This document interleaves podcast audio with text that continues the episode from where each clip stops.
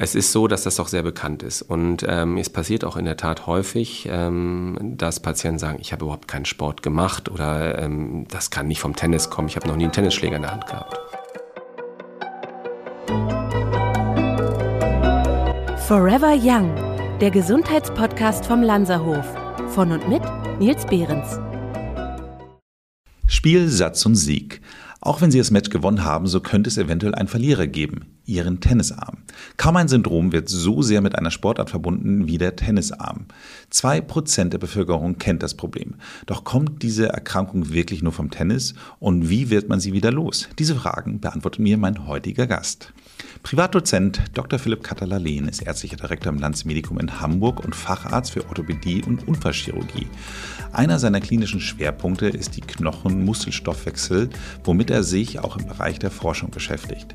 Als ausgebildeter Sportmediziner sind aber auch alle anderen Erkrankungen und Verletzungen in Verbindung mit aktiver Bewegung sein Spezialgebiet. Herzlich willkommen, Dr. Philipp Katalalen. Hallo Nils, vielen Dank für die Einladung. So, Philipp, dann kommen wir doch gleich erstmal zur ersten Gretchenfrage. Bekomme ich einen Tennisarm wirklich nur beim Tennis? Also die Frage kann ich ganz klar beantworten. Ich habe gerade einen Tennisellbogen und dieser Tennisarm oder Tennisellbogen, den habe ich mir beim Kanufahren zugezogen. Also es gibt durchaus versteckte Möglichkeiten, auch mit anderen harmlosen Sportarten oder Tätigkeiten sich genau diese Verletzung oder Störung des Bewegungsapparates zuzuziehen. Ich stelle mir das so ganz interessant vor, wenn dann Patienten zu dir kommen, PatientInnen, und die dann äh, sagen, äh, dass sie da und da Schmerzen haben, du dann die Diagnostik dann machst und ihnen sagst, die haben einen Tennisarm. Und die Leute dann reagieren mit, äh, keine Ahnung, ich sag mal, einfach sagen, ich spiele doch gar keinen Tennis oder aber vielleicht noch extremer, ich mache gar keinen Sport. Ja, das ähm, passiert in der Tat. Also interessanterweise, wenn ich ähm, die Diagnose stelle, ist es doch ganz oft so, dass viele, viele Patienten, die diese, diese Diagnose kennen, also von sich aus schon sagen, das könnte doch ein Tennisarm sein oder, oder so. Ähm, den Golfer-Ellbogen lasse ich jetzt mal weg. Aber ähm, es ist so, dass das doch sehr bekannt ist. Und ähm, es passiert auch in der Tat häufig, ähm, dass Patienten sagen, ich habe überhaupt keinen Sport gemacht oder ähm, das kann nicht vom Tennis kommen, ich habe noch nie einen Tennisschläger in der Hand gehabt. Was sind denn die häufigsten Symptome? Also wie, wie, wie fühlt es sich dann an, einen Tennisarm zu haben? Also das ist im Prinzip ein Schmerz, der im Bereich des äußeren Ellbogens mit ähm, Ausstrahlung in den Unterarmen ähm, auftritt bei Bewegungen oder bei Belastung der Hand. Also man hebt irgendetwas hoch, man hegt eine Glaskaraffe hoch oder man versucht einen Gegenstand vom Boden, eine Tüte oder eine Tasche anzuheben und auf einmal verspürt man Schmerz an einem, am äußeren Ellbogen, der so stark sein kann, dass man das Gewicht, also dass man wirklich den Arm nicht belasten kann und dann mit, dem, mit der anderen Seite versucht, das Problem zu lösen. Also das ist schon eine sehr starke Schmerz, Schmerzsituation im Bereich des Ellbogens. Aber interessant, also ich hätte jetzt immer gedacht, dass so dieses, äh, ich habe immer das Gefühl, dass so irgendwie so dieser Schmerz bei mir, wenn ich immer dachte, ich hätte einen Tennisarm, eher so zwischen Elle und Speiche so sitzt. Also ähm, also wenn du schon weißt, wo Elle und Speiche sitzen, bist du ja schon mal weit voraus. Also im Grunde genommen ist es so, dass es so ein diffuser Schmerz ist und ähm, man, man, der strahlt vom Knochen über die Muskulatur in den Unterarm und ja, könnte dann auch anatomisch korrekt, so wie du es gesagt hast, zwischen Elle und Speiche sich platzieren. Also das könnte dann mit den Symptomen auch ein Tennisarm das sein? Das würde dann auch in Richtung Tennisarm gehen, genau. Ich weiß genau, wann mir das passiert, aber äh, wahrscheinlich unsere HörerInnen nicht alle. Was sind denn die Ursachen dafür normalerweise?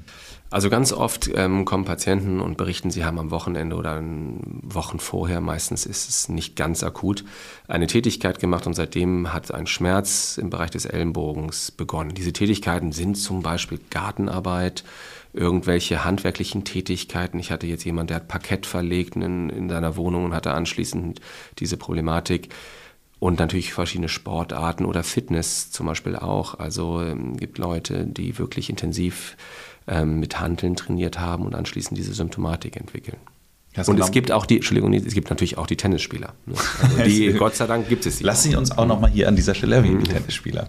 Ja, ich kenne das äh, Thema tatsächlich. Bei mir ist es so, äh, es ist ja wirklich eine der, der ja, immer wieder empfohlenen mit besten Übungen zum Aufbau des Bizeps, dass man solche Bizep-Curls macht, wo man dann eben das Handgelenk während der We äh, auf dem Weg nach oben dreht. Und das ist bei mir ein Killer. Also in dem Augenblick, wenn ich das ich muss es eigentlich nur einmal solche Übungen dann, also ein, drei Sätze dann irgendwie durchführen. Und ich weiß, dass ich am nächsten Tag genau dann diese Schmerzen habe, weil unter Belastung sozusagen den Arm zu heben und das Handgelenk zu drehen, ist für mich eigentlich ein Garant dafür, dass ich danach Schmerzen im Unterarm habe. Und das eben halt genau in diesem diffusen Art und Weise zwischen irgendwie Elle und Speicher. Ich habe immer das Gefühl, der Ellbogen ist gar nicht, also richtig so hoch zum Ellbogen noch nicht, aber so wirklich so im Unterarm dann so. Also ist es das, dass man wirklich sagt, okay, man, man macht etwas unter Last unter Bewegung, vielleicht auch unter, beim Tennis sind es ja häufig dann auch so diese harten äh, Schläge, die man da auch so hat und gleichzeitig bewegt man quasi dann den Unterarm oder die, das Handgelenk oder wie, was ist so der, der Auslöser tatsächlich? Also das ist sogar die Kernfrage. Um die Therapie erfolgreich ähm, sozusagen durchführen zu können, müssen wir ja verstehen, was ist der Auslöser, was ist die Ursache bei dir mit deiner wirklich gut durchtrainierten Unterarmmuskulatur musst du schon viel Belastung äh, brauchst, um das zu erzeugen. Jemand, der das vielleicht weniger hat oder der gewisse Belastung nicht gewöhnt ist, das können auch ganz simple Belastungen sein, wie das Bedienen der Maus mhm. durch den Zeigefinger, kann dazu führen, dass die Sehnen am Ansatz zum Knochen hin sich entzünden und dann dieser Schmerz auftritt. Wichtig ist wirklich die, das Herausfiltern der Ursache und da nochmal zu differenzieren zwischen einer Überbelastung, also ich habe eine Tätigkeit ganz oft wiederholt und habe dadurch die Sehne gereizt, oder eines traumatischen Ereignisses. Du kannst auch, und die muss man anders behandeln, durch zum Beispiel einen, einen stumpfen Aufprall, ähm, zum Beispiel einen Schlag in den Boden mit irgendwas oder eine, eine kraftvolle Tätigkeit, ähm, die kann auch zu einer, einer Gewebeverletzung führen und diese Verletzung führt dann zu einer Entzündung der Sehnen und diese, diese Schmerzsymptomatik ist dann identisch dessen, was ein normaler Überlastungstennis Ellbogen erzeugt. Ach, wie interessant. Das heißt also, äh, wir durften ja am Wochenende zusammen Golf spielen und wenn man da jetzt, sag ich mal, den einen oder anderen Schlag so voll in, die, in den Rasen gehauen hat. Ich erinnere mich noch an unser Spiel vom letzten Jahr, da hast du den größten Divid rausgespielt, den ich in meinem ganzen Leben jemals gesehen habe. Entschuldigung, ich habe den Rasen sanft filetiert. Ihr kennt doch diese Elfmeterpunkte, so die im Stadion teilweise ausgestellt werden. Ungefähr diese, diese Größe in Ordnung hatte es. So. Kann ich nicht bestätigen, aber fast. Ja. Ich habe ein Foto. Also, von daher ähm, das könnte also sein, dass an dieser, dass so ein Schlag durchaus auch ein Auslöser ist sein könnte. Ist der Klassiker. Okay. Ist der Klassiker auch gerade beim Golfen, das ist gar nicht so der Golferellbogen, der auf der Innenseite des Ellbogens stattfindet, sondern wirklich Patienten berichten, dass sie ja in der Tat in den Boden geschlagen haben. Das hat kurz wehgetan, sie haben aber dann weitergespielt und darauf hat sich das dann aufgebaut. Ich habe das Lustigste, was ich jetzt gerade gehört hatte, war, dass mir ein Freund erzählte, dass er es nach dem IKEA auf Einkauf, IKEA Einkauf und danach Packsaufbau bekommen hat, den Tennisarm. Also auch sehr super beliebt, genau. Möbel aufbauen, die Rotationsbewegung mit dem Schraubendreher zum Beispiel oder das, das ist der Klassiker. Und es ist halt auch wirklich das Problem für uns in der Anamneseerhebung, also in der, der Ursachenforschung, dass wir wirklich vom Mountainbike-Fahren, den Liegestützen, die vielleicht falsch gemacht werden, bis hin, ich hatte neulich alles Anekdote, einen Vertreter, der sehr viel im Auto fuhr und dann irgendwann kam er auf das Autofahren und dann habe ich ihn gefragt, wie er das, Lenk wie er das Lenkrad bedient und er mir zeigt sozusagen mit ausgestreckter Hand ähm, sehr sportlich und dieses hat er vom Autoscooter übernommen? Vom Autoscooter übernommen und dieses dieses Flektieren der Hand, diese Rückwärtsbewegung der Hand, das ist eine der Auslöser zum Beispiel für eine Überreizung der Sehnen. Und wir mussten dann ein bisschen grinsen, aber er rief mich drei Wochen später an und sagte, ähm, ja, er hat das jetzt eingestellt und die Probleme werden deutlich rückläufig. Also da lerne ich auch dann immer wieder, wieder dazu, was es für Ursachen geben kann. Also es ist tatsächlich so, dass diese, diese Wo kommt's her Suche schon ein wichtiger Bestandteil quasi der ärztlichen Diagnostik ist meines Erachtens sogar der wichtigste, weil wir haben ganz viele Patienten, die dann auch bei uns landen, die vorher schon das komplette Diagnostik- und Therapieangebot in Anspruch genommen haben bei anderen Kollegen. Das MRT ist dabei, das Röntgen ist dabei, dann sind schon ähm, physiotherapeutische Maßnahmen erfolgt. Es ist teilweise sogar schon Stoßwellentherapie. Ich greife jetzt alles voraus. Und dann kommt natürlich das für uns elendige, die elendige Frage der Cortisoninjektion, die wir natürlich nicht wünschen, machen und auch nicht empfehlen und alles ist nicht besser geworden. Und diese Patienten stellen sich dann bei uns vor mit der Frage, kann man da oder soll ich das jetzt operativ angehen oder gibt es da noch eine Chance? Du hast mir jetzt alle meine Fragen schon vorweggenommen. Ja, ich werde sie aber trotzdem nochmal stellen. Ich werde sie trotzdem nochmal ja. stellen.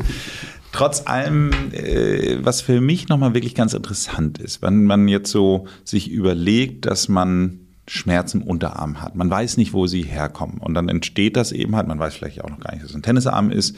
Und ähm, die meisten, ich würde jetzt mal sagen, ein bisschen Klischee zu spielen, insbesondere Männer sind ja auch nicht unbedingt die typischsten Kandidaten, die sagen, oh, Schmerzen, ich gehe zum Arzt, sondern so nach dem Motto, ja, ja, das wird schon irgendwie von alleine wieder weggehen. Ab wann ist denn so ein Schmerz chronifiziert? Also ich, ich, muss ein bisschen lächeln, aber das sieht man natürlich jetzt nicht. Aber die Männer sind dann, wenn sie es schon mal hatten und es sich wieder anbahnt, die Ersten, die kommen. Okay. Also wer das einmal durchgemacht hat und die, die Langwierigkeit dieser Problematik kennt, der wird sehr sensibel und kommt dann auch wirklich sehr, sehr zügig in die, in die ärztliche Therapie.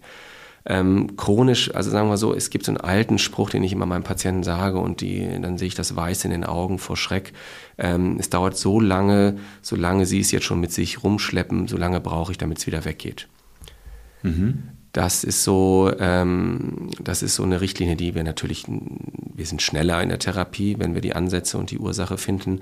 Aber das sind teilweise lange und schwierige Prozesse, weil die Schmerzweiterleitung, die Schmerzbahnung ist, ist, ähm, ist erfolgt. Die, das Gewebe hat sich in einen Zustand begeben der, der chronischen Entzündung. Das Sehnengewebe ist eines der Gewebe, die ähm, sehr schwierig sind, weil sie schlecht durchblutet sind, weil sie sehr langsam, wir nennen das Braditroph, sehr langsam in ihrer Veränderung und ähm, auch im Ernährungszustand schwierig sind, so dass man dieses Gewebe ähm, schon sehr sehr ernst nehmen muss, ob das jetzt die Achillessehne ist, die aus demselben Gewebe besteht, oder die Patellarsehne. Das sind alles Ecken in, im Bereich des Bewegungsapparates, die wir sehr fürchten und die Chronifizierung dort am liebsten gar nicht haben. Also je schneller man mit diesen Beschwerden zum Arzt geht und es ähm, therapieren lässt, umso besser auch für die Nachhaltigkeit der Heilung. Ich muss da jetzt nochmal einmal einhaken. Also wenn man es mal einmal wirklich auf den Punkt runterbricht, dann könnte man sagen, ein Tennisarm ist eine entzündete Sehne. Genau, es ist eine Entzündung der Sehne und des Sehnenansatzes im Knochen. Und wenn man das Ganze dann übertreibt, kann sogar der Knochen in seiner Struktur sich dann verändern und über eine sozusagen Knochenödem-Situation zu weiteren Schmerzen in dem Bereich führen und zu langhaltigen Schmerzen. Und das ist, ähm, das ist natürlich dann das Spätstadium, aber die Patienten kommen im Durchschnitt halt relativ spät. Es sind selten welche das erste Mal haben und sagen, ich habe seit einer Woche eine Sehenscheinentzündung das, oder eine, eine Tennisellbogen. Das, das ist eher die Ausnahme. Ist Sehenscheinentzündung wieder was anderes? Im Grunde genommen nein. Im Grunde genommen ist die Sehnenscheidenentzündung genau dasselbe. Nur in dem Fall ist es der Sehnenansatz am, am, L, am Oberarmknochen, der zum Unterarm führt. Und dort sammeln sich alle Sehnen der Hand und der Finger. Alle Sehnen, die die Finger strecken und die Hand nach hinten strecken, sammeln sich auf einem kleinen Punkt. Und dort ist so viel Belastung und Zug drauf, dass wenn dort eine Entzündung stattfindet oder eine Reizung stattfindet, dass diese Ausmaße auch an Schmerz- und Belastungseinschränkung hat. Du hattest gerade gesagt, man braucht jetzt ungefähr so, es kann so lange dauern, äh, es wieder loszuwerden, wie man es schon hat. Aber trotz allem, wenn ich jetzt mal so diesen Unterschied zwischen akut und chronisch versuche, so ein bisschen zeitlich einzuordnen, würdest du sagen, so nach zwei Wochen ist es chronisch? Oder? Nein, nein, nein. Also man hat durch, also die ersten drei bis vier Wochen ist ähm, sozusagen Akut. normale akute Phase. Und dann chronisch reden wir, wenn so jemand sagt, er hat ein Vierteljahr und länger dann, dann muss man schon sagen, okay, das ist ja dann ein täglicher, ständiger Reiz und das geht dann in die chronische Phase über. Und muss man einen chronischen Tennisarm anders behandeln als einen akuten Tennisarm? Ja, grundsätzlich ist man ja froh, wenn man irgendwas findet, was anschlägt. Das heißt, ähm, wir gehen mal davon aus, es ist ein Überlastungsarm, also wir haben keine traumatische Ursache. Dann ist der erste, der erste Weg, die Entzündung des Gewebes zu bekämpfen. Und der, diese Entzündungs- oder die Entzündungstherapie, die antientzündliche Therapie basiert auf mehreren Säulen. Das ist egal, ob es akut ist oder chronisch ist. Das heißt, wir versuchen über eine, ähm, eine Fokussierung ein bisschen auf antientzündliche Ernährung, ähm, auf Gewebebehandlung, auf Vermeidung von Belastungen, die die Sehnen sozusagen hochfahren und natürlich dem, was wir an Bordmitteln in der Praxis haben, mit Injektionstherapien, mit Stoßwellentherapie etc. etc. zu arbeiten.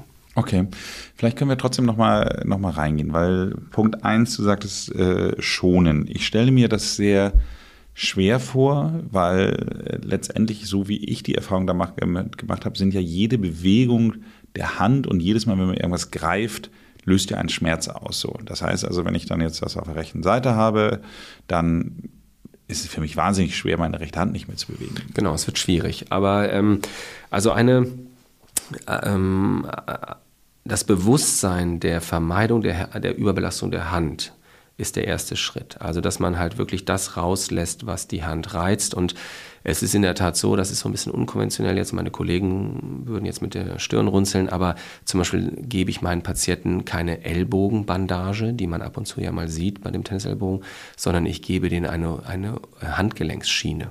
Mhm. indem ich sozusagen in, in den Patienten unterstütze, ähm, diese Bewegung zu vermeiden, indem ich ihm eine Bandage gebe.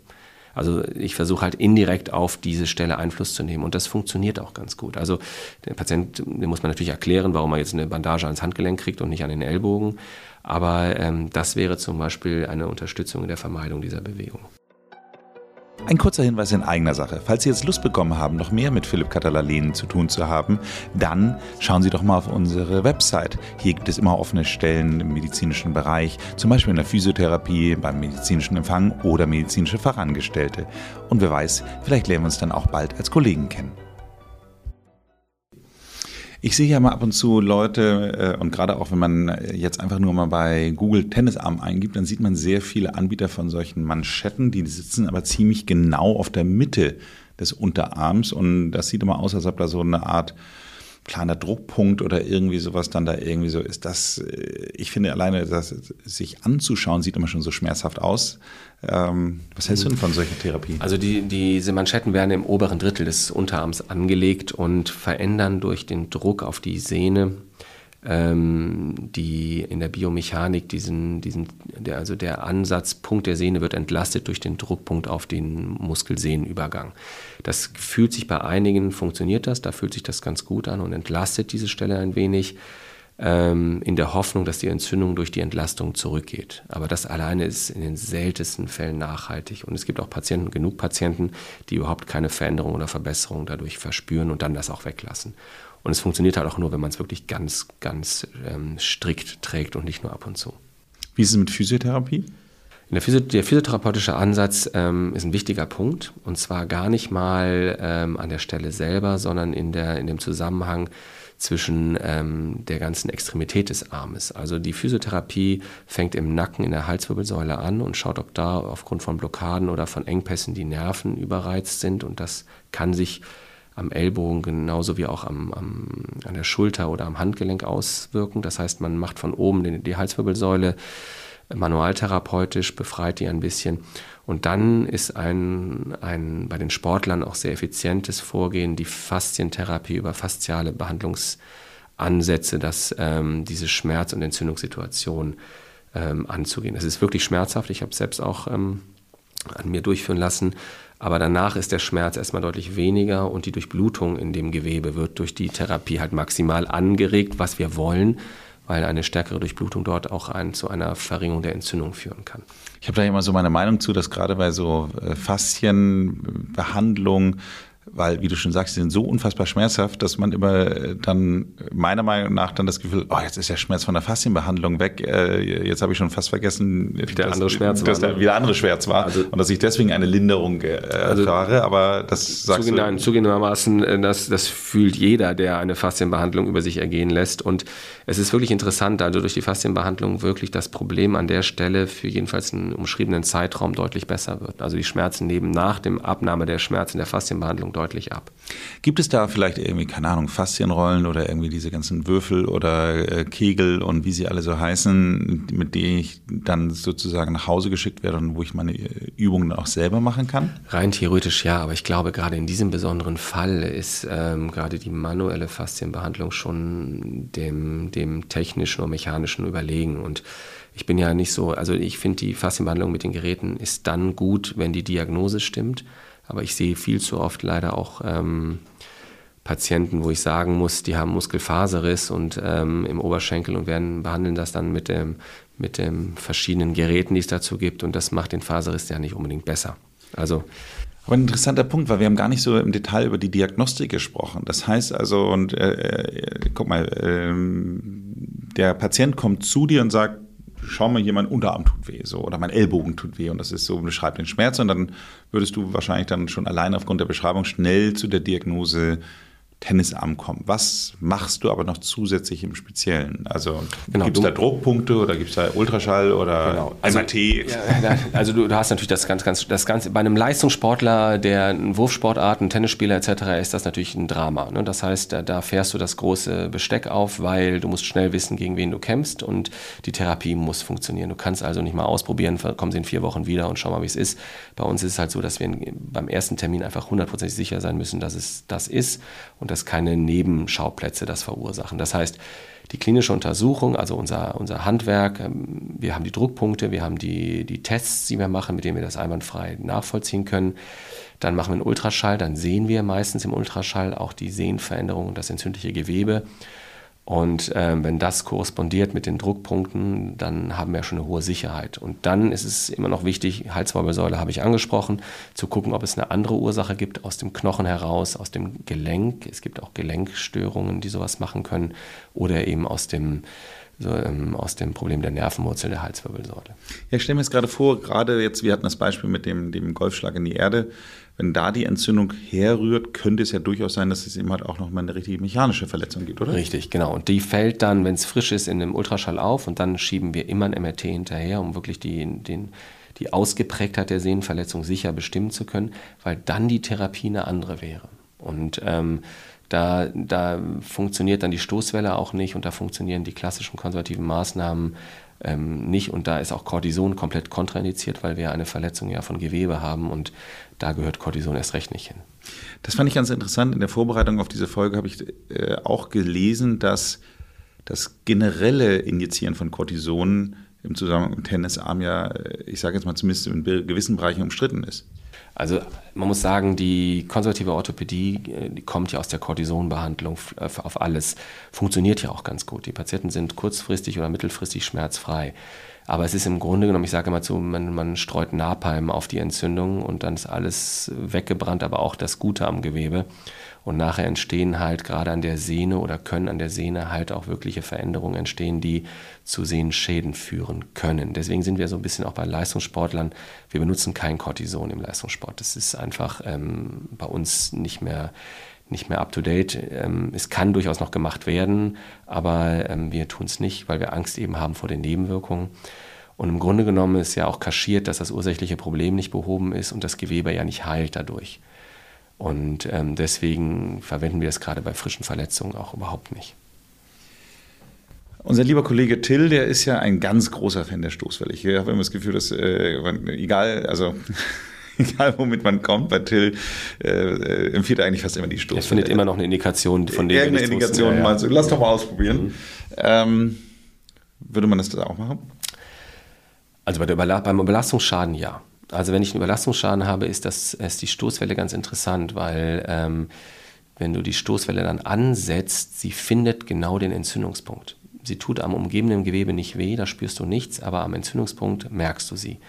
Und das ist für mich schon mal ein Indikator, dass da das Gewebe darauf reagiert. Und es ist so, dass du, wenn du mit der fokussierten Stoßwelle, du kannst auch mit der radialen, es gibt also zwei unterschiedliche Stoßwellenarten.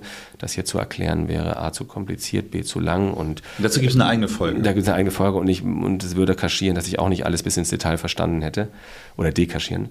Ähm, es ist so, dass die Stoßwelle funktioniert und in der schnellen Anwendung super ist. Die Patienten fühlen sich sofort schmerzbefreit, der Arm ist locker, die Verspannung der Muskulatur ist deutlich rückläufig und der, Entzündungs-, der antientzündliche Prozess oder die Entzündung im Gewebe wird genau adressiert. Und deswegen sind drei bis fünf äh, Einheiten der Stoßwellentherapie schon verbessern schon deutlich das Problem. Nur es funktioniert nur dann, wenn die Ursache ausgeschlossen ist und nicht mehr, nicht mehr durchgeführt wird. Also wenn man sozusagen die Ursache ähm, ausgeschaltet hat und wenn es keine Verletzung ist. Weil bei den verletzten Strukturen ist so unsere Erfahrung, ähm, funktioniert die Stoßwelle dann nicht so effizient wie, wie bei den Überlastungsschäden.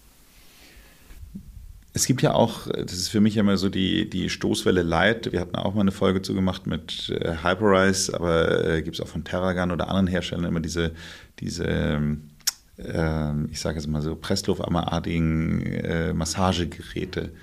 Würdest du das empfehlen, in dem Zusammenhang zu benutzen? Ich habe ehrlich gesagt damit keine Erfahrung und ähm, man muss dann natürlich auch immer aufpassen, jede mechanische Reizung. Die Stoßwelle ist ja keine mechanische Reizung. Es ist ja eine sozusagen eine, eine Welle, die in das Gewebe appliziert wird, die Energie transportiert.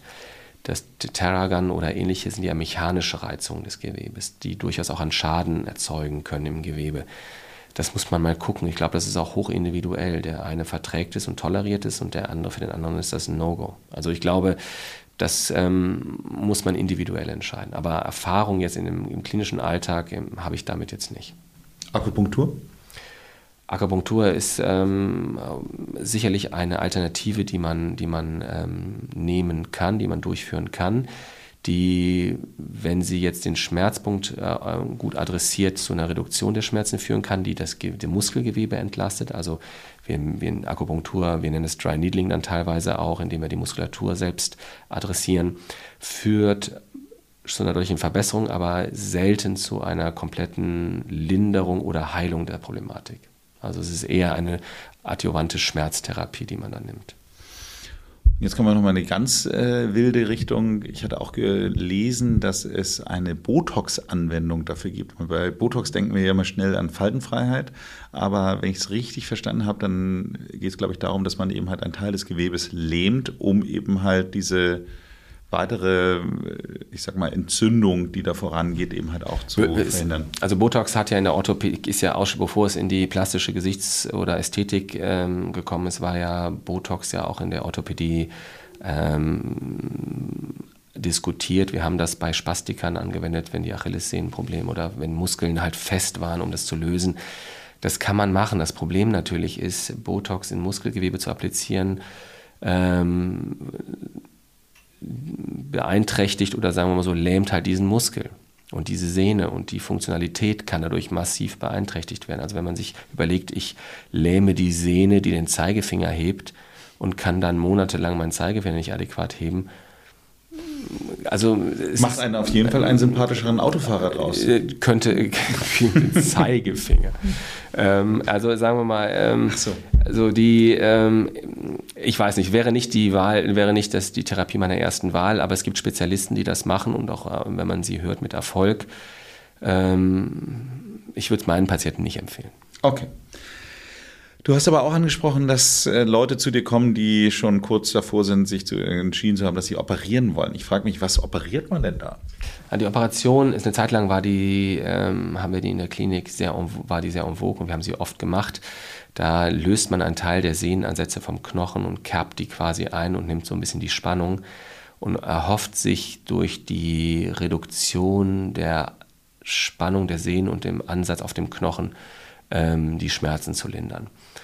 Die Ergebnisse sind, wenn man in die Literatur guckt, sehr gemischt. Also es ist durchaus kein Verfahren, was eine 70, 80, 90-prozentige Heilung und, und Lösung des Problems verspricht, sondern eher sind die Langzeitergebnisse im Überblick der Studien so, dass man vielleicht der Hälfte der Fälle davon profitiert. Aber es ist ein Eingriff halt in die muskuläre und Sehnenstruktur. Und ähm, wie gesagt, ähm, bei hohen Belastungen weiß ich nicht, ob ich das einem Leistungssportler empfehlen würde. Also wirklich als allerletzte Wiese, wenn es wirklich darum geht, die Funktionsfähigkeit zu erhalten. Was würdest du sagen? Du hattest ja zwar schon gesagt, so lange wie man es gedauert hat, also ihn zu bekommen, so lange dauert es auch dann teilweise, ihn wieder loszuwerden. Aber das kann ja auch schon noch mal sehr viel länger dauern als ich sag mal, wenn ich es jetzt drei Wochen hatte, dass ich in drei Wochen wieder loswerde. Ich habe da wirklich äh, auch äh, Erfahrungen von Menschen gelesen, die es scheinbar mehrere Monate dann auch hatten. Genau. Das ist also, das muss man, es ist, ähm, je früher man rangeht, umso schneller kann man die Problematik der Chronifizierung unterbinden und hat die wirklich die auch wieder volle Funktions- und Belastungsfähigkeit. Kriegt man die teilchronifizierten oder ganz chronifizierten Fälle, bei denen auch schon viel gemacht worden ist, ist es extrem wichtig, eine Struktur da reinzubringen und ein Konzept zu verfolgen, um sicherzugehen, nichts zu verpassen und nichts, nichts zu unterlassen, was gegebenenfalls die Heilung beein, äh, forcieren oder beeinträchtigen könnte. Ähm, das, es ist so auch, dass wenn man besten Wissen und Gewissens alles das konzeptionell und wir haben da sehr gut ausgearbeitete Schemata durchführt, es halt auch Versager und Non-Responder gibt. Und ich mache mir dann immer so ein bisschen den Vorwurf, dass ich irgendwas übersehe. Mhm. im, im, im Daily Business, im Sport irgendwas oder der Patient doch nicht so compliant ist, wie er glaubt, dass er es ist. Und doch mal eben. Ich hatte einen Patienten zum Beispiel, den, der hat wirklich, war hoch compliant, aber war auch hoch gleichzeitig incompliant, weil er unglaublich Sport machen wollte. Der hat halt dann immer doch immer wieder angetestet. Ja, der hatte das Paddle-Tennis für sich ähm, entdeckt und war ähm, sehr, sehr, sehr angefixt davon. Den kriegte ich gar nicht dazu, mal länger mal 14 Tage nicht Paddle-Tennis zu spielen und auf die, Idee, auf die Nachfragen dann immer dann doch, ja, ich habe es nochmal ausprobiert, aber ich habe dann im zweiten Satz gemerkt, es geht nicht. Das ist natürlich. Nimmt er, nimmt er den hart begehrten Pedalplätze? Ich glaube, wir haben nur zwei Pedalplätze in Hamburg. Also die sind sehr schwer zu buchen und sehr schwer zu bekommen. Der soll auch mal gefälligst dann den ja, Platz freimachen, ja, damit man sich war, dann was buchen kann. Äh, das war mein Hintergedanke, aber er hat sich, er hat sich nicht dran gehalten. Also das ist so ein Beispiel dafür. Und es ist manchmal ist es auch gar nicht anders möglich, dass man, auch wenn die Leute sich eine Vertikalmaus im Büro holen oder ähm, die Platzierung des Handgelenkes bei einer Tastatur verändern, dass trotzdem ja immer wieder Situationen entstehen, wo man genau diesen Reiz auf die Sehne ausübt und dann quasi die Uhr wieder auf Null stellt. Auch wenn du gerade gesagt hast, dass du selbst einen Tennisarm hast, äh, was würdest du denn so grundsätzlich sagen, was sind denn so Dinge, die es vielleicht die Wahrscheinlichkeit reduzieren, dass man einen Tennisarm bekommt? Also ich bin jetzt ein ganz schlechtes Beispiel, natürlich wie jeder Arzt ein schlechtes Beispiel ist. Also äh, wenn man merkt, dass man irgendwas nicht tun sollte, sollte man es nicht tun. Also hätte ich mit dir auch jetzt nicht Golf spielen sollen. Mhm. Habe ich aber trotzdem gemacht. Mhm. Du siehst mich heute auch mit den Konsequenzen vor dir sitzen. Ähm, also ich werde heute den Nachmittag damit verbringen, ähm, mein, die Stoßwelle auf meinen Tennisellbogen zu halten. Ich werde mich faszial behandeln lassen. Das heißt, ich äh, werde meinen Physiotherapeuten nochmal die Gelegenheit geben, mich richtig zu quälen. Und ähm, ich gebe jetzt meinem äh, Ellenbogen zwei Wochen Zeit, sich zu, mit dieser Methodik zu korrigieren. Und dann würde ich mir Spritzen geben lassen von meinem Kollegen. Und zwar arbeiten wir da äh, nicht mit Cortison, wie ich das ja schon mehrfach erwähnt habe, sondern mit antientzündlichen Substanzen und mit Eigenblut, also mit den Wachstumsfaktoren und dem PHP, weil man die auch antientzündlich einsetzen kann mit hohem Erfolg. Das ist dann invasiver, das heißt, eine Spritze ist also eine invasive Therapie, aber die Eigenblutbehandlung, also die Plasmabehandlung, führt zu einer deutlichen Entzündungsreduktion am Sehnengewebe. Wir machen das an der Achillessehne, wir machen es an der Patellarsehne und eben auch am Tennisellbogen. Und dort sind die Studienlage ist hervorragend, die zeigt, dass das bei ähm, subakuten, fast chronischen ähm, oder in die Chronik übergehenden äh, Geschichten sehr, sehr gut funktioniert. Würdest du sagen, äh, um mal die ganzen Sport ist Mord-Leuten nicht noch mehr Wasser auf ihre Mühlen zu geben, dass Menschen mit gut trainierten Armen, Unterarmen, wie auch immer man es definieren würde, eher einen Tennisarm bekommen oder eher keinen Tennisarm bekommen? Also grundsätzlich ist es ja eine Muskel- und Sehnenüberlastung. Und die Auslöser sind halt unterschiedlich. Also der, der untrainierte Büromensch, ähm, der wirklich gar keine Muskulatur hat, der kriegt es halt von einfachen Dingen. Dann gibt es übergangsweise gut trainierte, aber an überlastete Stellen. Also man macht eine Tätigkeit, die man sonst nie macht, macht die intensiv. Dann kann es auch dem, dem gut oder mitteltrainierten passieren. Und wirklich, wenn jemand einen richtig gut äh, trainierten Unterarm und ähm, Armmuskulatur hat, dann muss die Hemmschwelle schon höher sein. Aber wie gesagt, es sind Bewegungen, die sonst, die ungewohnt in einer hohen ähm, Wiederholung auf, das, auf den Arm, auf die Sehnen ein, einwirken, die dann dazu führen. Und eigentlich kann es jedem passieren. Welchen Tipp würdest du unseren HörerInnen geben, wenn sie glauben, dass sie einen Tennisarm haben? Also da habe ich ganz, da ist für mich ganz klar, wenn das Gefühl besteht, dass das in dieser Ecke irgendwas nicht in Ordnung ist, das einmal schnell abklären lassen. Und das lässt sich von dem ärztlichen Kollegen, selbst vom äh, Physiotherapeuten, Osteopathen relativ einfach diagnostizieren. Und wenn diese, wenn die Diagnostik unklar ist, kann man das auch schnellst ausweiten, um sich Klarheit darüber zu verschaffen. Aber je früher man daran geht, umso besser. Das heißt, alles so machen wie immer. Und wenn man merkt, oh, ich habe irgendwas gemacht, was das provoziert was jetzt gereizt hat, also nicht drei, vier Wochen warten und diesen Schmerzen immer wieder akzeptieren, sondern relativ frühzeitig das Ganze anzugehen. Vielen Dank fürs Gespräch. Es war mir wieder eine Ehre. Sag mal, wir haben jetzt hier 15 Uhr. Äh, hattest du heute schon einen Tennisarm behandelt? Also es reicht ja nicht, dass ich den selber gerade habe, sondern in der Tat hatte ich heute in meiner Vormittagssprechstunde drei Tennisellbogen mit unterschiedlichen, unterschiedlichen Ursachen, aber drei Stück, ja. Wenn Ihnen diese Folge gefallen hat, dann hören Sie sich doch auch mal die Folge Nummer 13 an. Die heißt Das schockt Stoßwelle als Therapieform mit Dr. Till Hagenström. Abonnieren Sie diesen Podcast, damit Sie keine Folge verpassen. Ansonsten machen Sie es gut und bleiben Sie jung.